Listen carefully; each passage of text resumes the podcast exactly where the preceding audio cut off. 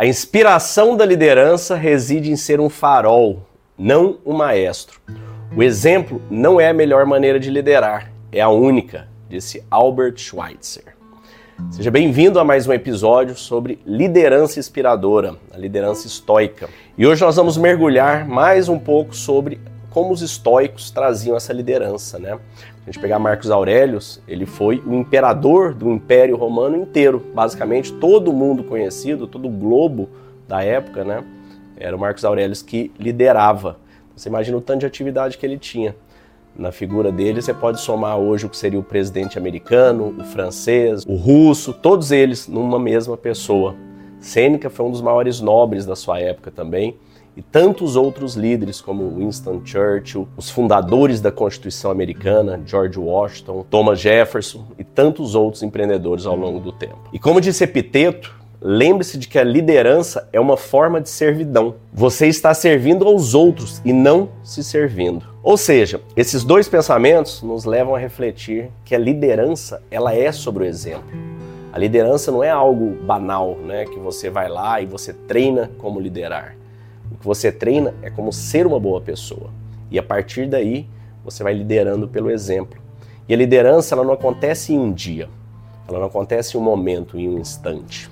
Outro dia eu estava assistindo um vídeo do Simon Sinek, muito interessante, que ele estava falando sobre a liderança é, dentro das Forças Armadas. Porque a hora que você está dentro das Forças Armadas, né, não é como numa empresa, meu amigo, meu colega. É o que eles chamam de brothers in arms, né, os irmãos de armas, ou seja, ele está defendendo, salvando sua vida.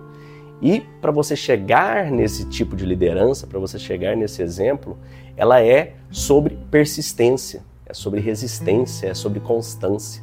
E ele dá um exemplo interessante. Ele diz: se você escova os dentes um dia, ou deixa de escovar um dia, vai mudar alguma coisa na sua vida? Não vai. Agora, se você escova todos os dias, você começa a ter uma saúde bucal. Nos relacionamentos, você simplesmente fazer uma coisa legal para sua esposa, para sua namorada, em um momento ou outro, isso, ela vai se apaixonar por conta disso?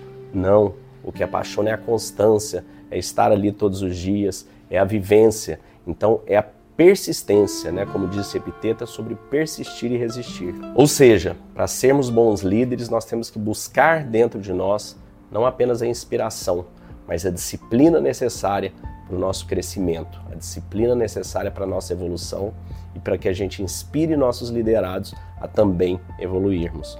Se você busca como encontrar essa inspiração, você muitas vezes, né, no início do ano, estamos nos preparando e às vezes nos sentimos perdidos, o que especificamente que a gente tem que fazer, onde a gente deve focar. Se você está passando por esse momento, venha participar conosco do encontro Códigos da Mente, onde eu, você e outros empreendedores e empresários vamos ter uma reunião exclusiva no dia 29, 30 e 31 de janeiro e nós vamos trazer esses temas, como que a gente consegue reforçar nossa liderança, reforçar nosso propósito e inspirar nossas equipes.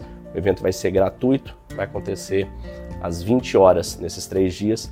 Basta clicar no link onde você está assistindo e fazer a sua inscrição. Te desejo um dia de abundância e paz. Fique com Deus.